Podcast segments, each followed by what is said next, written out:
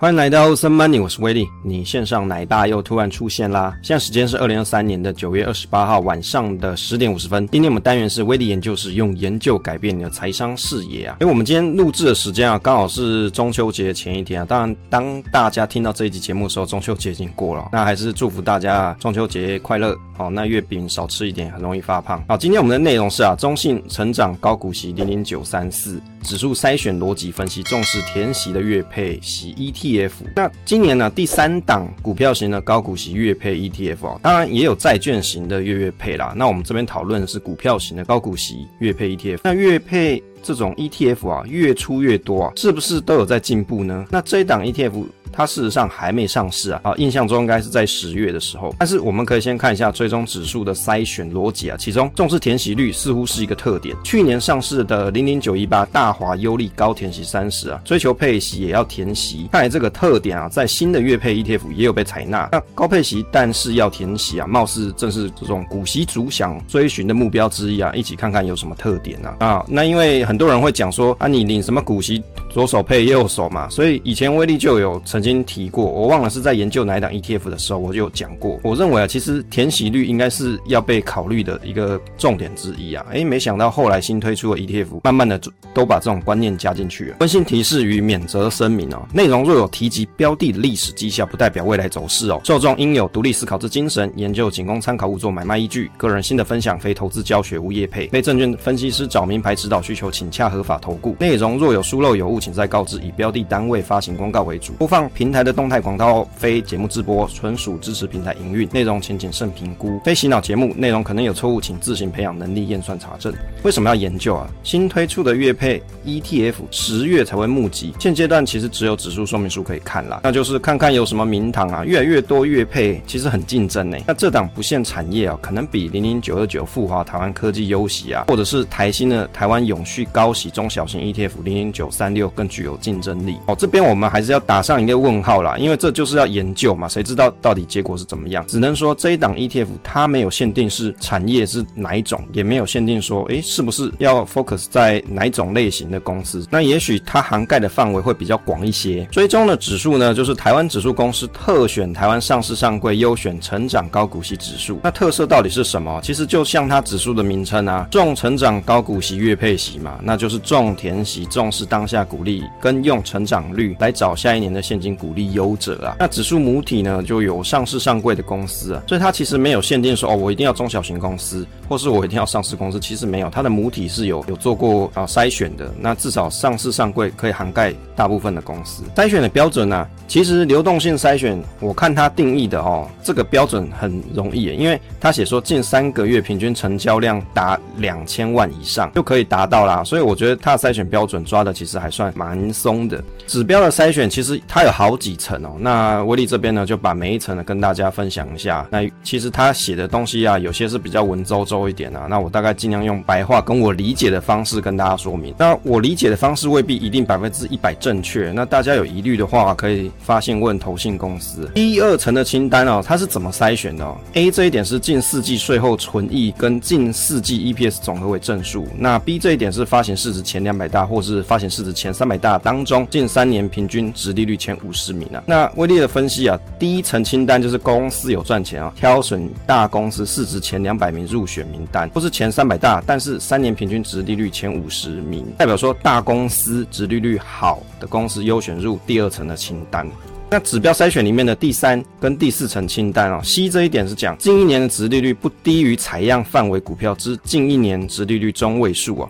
其实 C 这一点很有意思哦，代表说它从第二层清单当中取值利率中位数，并非用平均值来看哦，代表说值利率中位数以上这样子的公司，它就可以入选到第三层清单了，避免一个现象，什么现象哦？诶，我跟有钱人平均年收入两千五百二十五万元的现象，那我收入五十万，那有钱人收入五百万，取平均值就是两千五百二十五万元啊。如果你用平均值来看啊，值利率暴涨或是暴跌，就很容易被算入嘛。那这样子的采样标准就容易偏离中间值。质。那事实上满足 C 就可以入选第三层清单，所以它这样子的设计是有一个目的存在的。第四点啊，更正 D 这一点啊，近五年平均现金股利率发放率为正，至少有四年发放现金股利啊。其实 D 这一点啊，代表现金股利率为正数，若殖利率为零啊，就代表说不会选入嘛。那因为零非正数，也不是负数啊，大家有学过数学嘛？那殖利率自然没有负数啊，总不会跟股东拿股利吧？这样是不合逻辑啊。所以殖利率会出现的情况只有零跟正数嘛。所以这个筛选的标准啊，就是要筛掉值利率为零的公司，但是条件啊是五年现金股利率来看。如果这五年五年当中啊，只要有一年有发现金股利，那自然就合这个条件哦。但是啊，后面多卡了一个条件，且至少四年有发现金股利。意味着啊，筛选条件其实只有后面这一项嘛，只要至少四年有发现金股利，那五年的平均现金股利就一定是正数啊。整句话其实你看后面这一句就可以了。如果说只有发现股票股利者，那没有去发现金股利者也会被剔除啊，代表指数要的是现金股息为主，满足第一这一点就入选第四层的清单啦。但，其实你看现在所发行这些高股息的 ETF，基本上都是追求现金股利哦，我还没看到是追求股票股利的。排序的方式哦，在第四层的清单当中，会依据因子排序，因子的分数排序，再依据填息表现加最优的五十 percent 入选第四层清单。那不足五十档，再由剩下的股票去补足，那就是进到第五层清单喽，也就是最后的入选者啊。那因子分数的审核方式哦，我觉得它这边的设计其实蛮有意思的，也是集前面各位高股息前辈哦，高股息 ETF 前辈的大成之一啊哈，把他们的精华都把它收进来，筛选分成九月跟。四月，其实你从这个时间点的逻辑来看，刚好九月就是配息完嘛，那四月就是很多公司会公告股息的时间点。但是这两个时间点的因子分数不一样哦，计算方式不同，代表两个时间段的成分股排序方式不一样。那第五层的清单会依据这个时间点去调整。那我们来看一下它是怎么做的哦。四月定审这一次呢，因子的综合分数啊是五十 percent 的股息因子加二十 percent 成长因子加三十 percent 的品质因子哦。这个时间点因为股息公告时间段，因此股息因子占了五十 percent。比较容易选到配发股息优者。九月的定审因子综合分数是二十 percent 的股息因子加五十 percent 成长因子跟三十 percent 的品质因子。那分析的部分，成长因子就占占了大部分的比重，这个其实符合逻辑啊。哦，因为九月配息完了嘛，接下来要选未来一年配息率好的公司，那成长比较优的公司，在下一年度比较容易有好的配发股息哦。我记得以前我在选一些比较长期投资的公司的时候，那也许我想要下一年度的股息，那我也会用成长这种成长类似成长因子的方式啊，来去看一下说，诶，它可能会未来一年它可能配发多少？那我想。这样子的筛选逻辑跟我以前的方式是蛮类似的。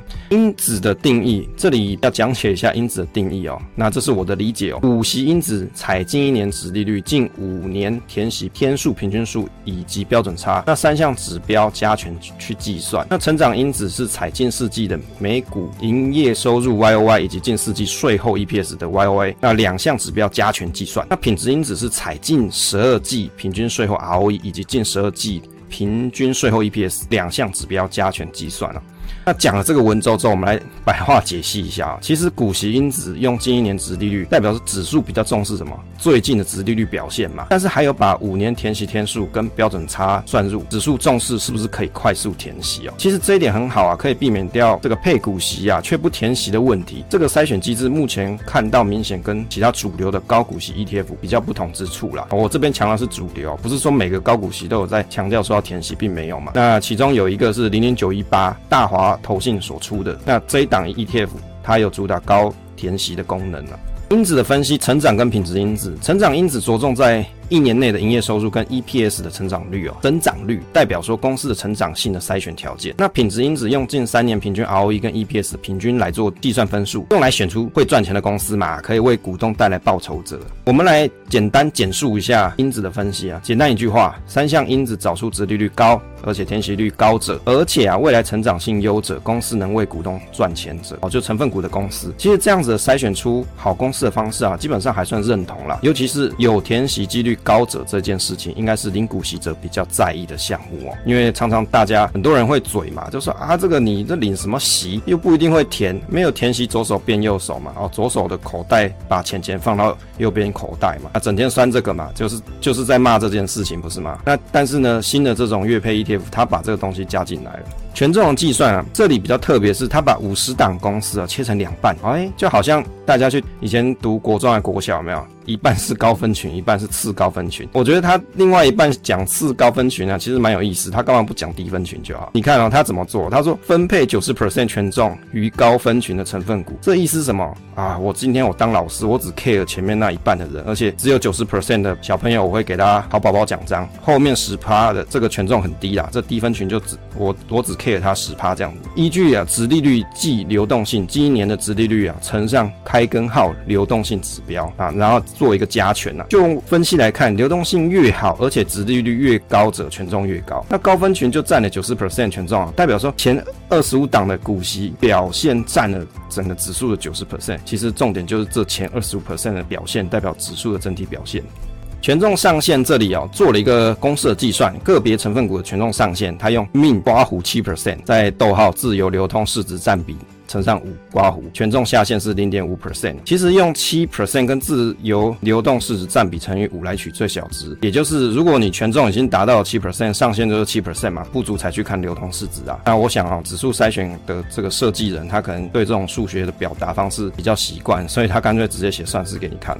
指数的计算频率，就台湾优选成长高股息指数考量现金股利因素后加以调整，用以反映包含现金股利之报酬。这个指数就每天收盘它会计算，而且公布一次，每日都会计算。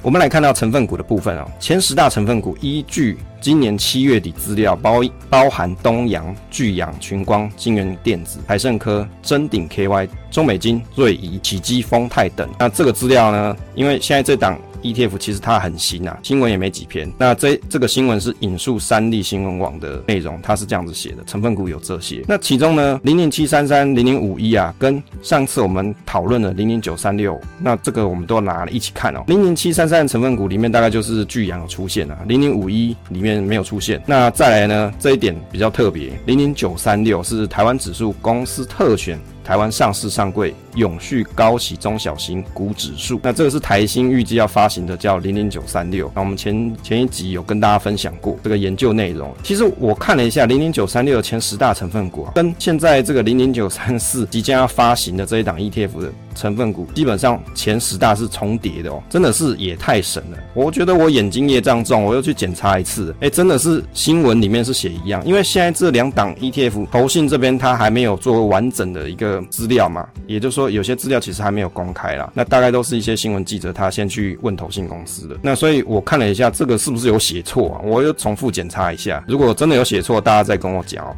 看起来这两个都选一样啊，那也就是说现在在零零九三六里面前十大成分股，它就是选到中小型公司为主嘛。好，接着我们来看重点，就优缺点分析啊啊，威力避免洗脑大家，所以我觉得哦，不要做洗脑节目啦，跟大家分享优点缺点都要讲讲，比较好一点。这档指数其实很符合大家想要领股息有想要填息的心态。那第二个哈，四月去看当下公告股息配发的情况，那股息因子占因子分数比较重一点，因此比较容易挑到配发情况好的公司。那九月又以成长因子来去看这个权重嘛，也就是成长率占因子里面的权重比较高，容易选到成长好的公司，用来等于是说做股息配发情况，用来预测这个几率是比较高的。那如果说追求现金股利跟殖利率的人呢、啊，那这样子的方式就比较符合逻辑。第五层清单层层把关去选出好公司，比较容易选出大公司或是殖利率好的公司，这是它优点。接着来看缺点，由于这个股息因子采近一年的殖利率与填息度来计算的。并不是长期多年的殖利率平均值嘛，有可能受到近期殖利率表现影响的情况比较重哦。那有些这种纯股族啊，我不想讲纯股了，长期投资者好，比较偏好选长期三到五年的平均殖利率高者，那这样子的方式就不适合，因为有些人他在意的是 long term 嘛，长期的，我干嘛只看近一年？我要看长一点，我要三年五年，甚至有人是看六年的都有嘛。那如果你是这样子的朋友，那这个方式可能就跟你想的不太一样。两个时间段的设计推测都是以现金股利率与预测这种股利率高者为优先考量，并不是以成长率为主嘛。那当然四月这一次它还是有看成长因子，但是占比比较小。我们讲说成长率不是以成长率为主，是因为它是用权重来看啊，也就是成长因子占比比较小嘛。那有几率股息配发好，但是成长率较低者也会入选。那你比较喜欢都是成长率高的朋友，那可能在四月这个定审方式就比较不适合你。结论的部分啊，这档指数目前对应这个 ETF 零零九三四尚未上市，那十月才要募集，可能符合部分存股族或是长期投资者希望零股息又可以填息的期待，而且啊月配息真的很吸引大家来投资啊。那每年两次定审，从筛选逻辑来看，因为第三层清单是近一年值利率来看。代表变化的幅度是有的哦。那清单的变化的档数有可能较多，例如说景气循环股，那只看一年殖利率有可能入选。那两次定审的因子分数计算公式不一样，代表说成分股的权重会有大幅度的改变。那整体的内扣费用还需要再观察哦。那因为现在都还没什么资料嘛，只有它的指数债券逻辑可以看啊，所以细节要等到上市之后啊，看看大家的期待。但就威力的角度而言，我是觉得如果以月配的 ETF 来说，它如果可以不要限定产业，或是不要限定大公司或是小。小公司，那它的涵盖范围更广一点呢、啊。我相信，对于这种分散投资的角度来看呢、啊，或者是你的取样的观点啊，你的采样范围会更大一点。也许对于月月配 ETF 来说，它可能是一个比较好的方式啊。当然，这样子的方式是不是真的比较好，我们未来还要持续的观察下去。分享总是单纯的快乐，期待下一次再见。